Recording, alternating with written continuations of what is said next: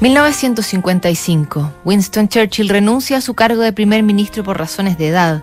Ocho países firman el Pacto de Varsovia. Jonas Edward Salk descubre la vacuna contra la poliomielitis. Nabokov publica Lolita. Dalí termina su última cena. Nacen Steve Jobs y Bill Gates. Muere James Dean. Ese mismo año, mentes extraordinarias intercambian cartas en el espíritu que tanto se ha comentado este año a partir del estreno de Oppenheimer. Primero dispara el premio Nobel, filósofo, ensayista, matemático, historiador y crítico social Bertrand Russell.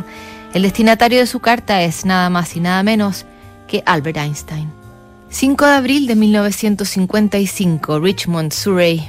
Querido Einstein, le he estado dando vueltas en mi cabeza y discutiendo con distintas personas las mejores maneras y las más efectivas para que, como la mayoría, nos opongamos a la guerra como hombres de ciencia.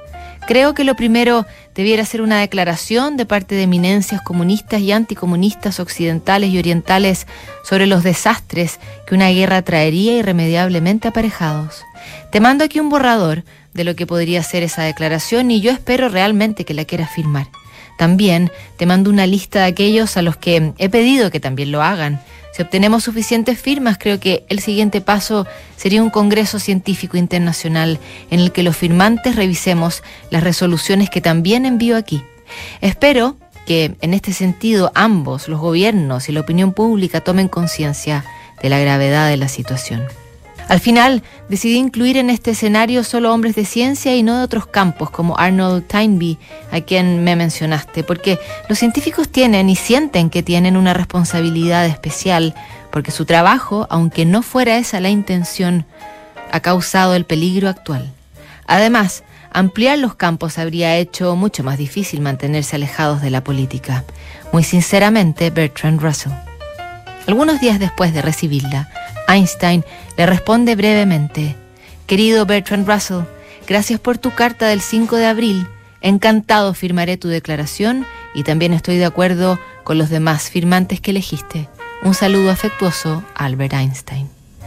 La carta tardó una semana en llegar a Russell. Entre medio, el 18 de abril, Albert Einstein fallece, pero la advertencia de los científicos siguió adelante. El 9 de julio sería pública la declaración que mencionaba el británico en su carta y se conocería para siempre como el Manifiesto Russell-Einstein.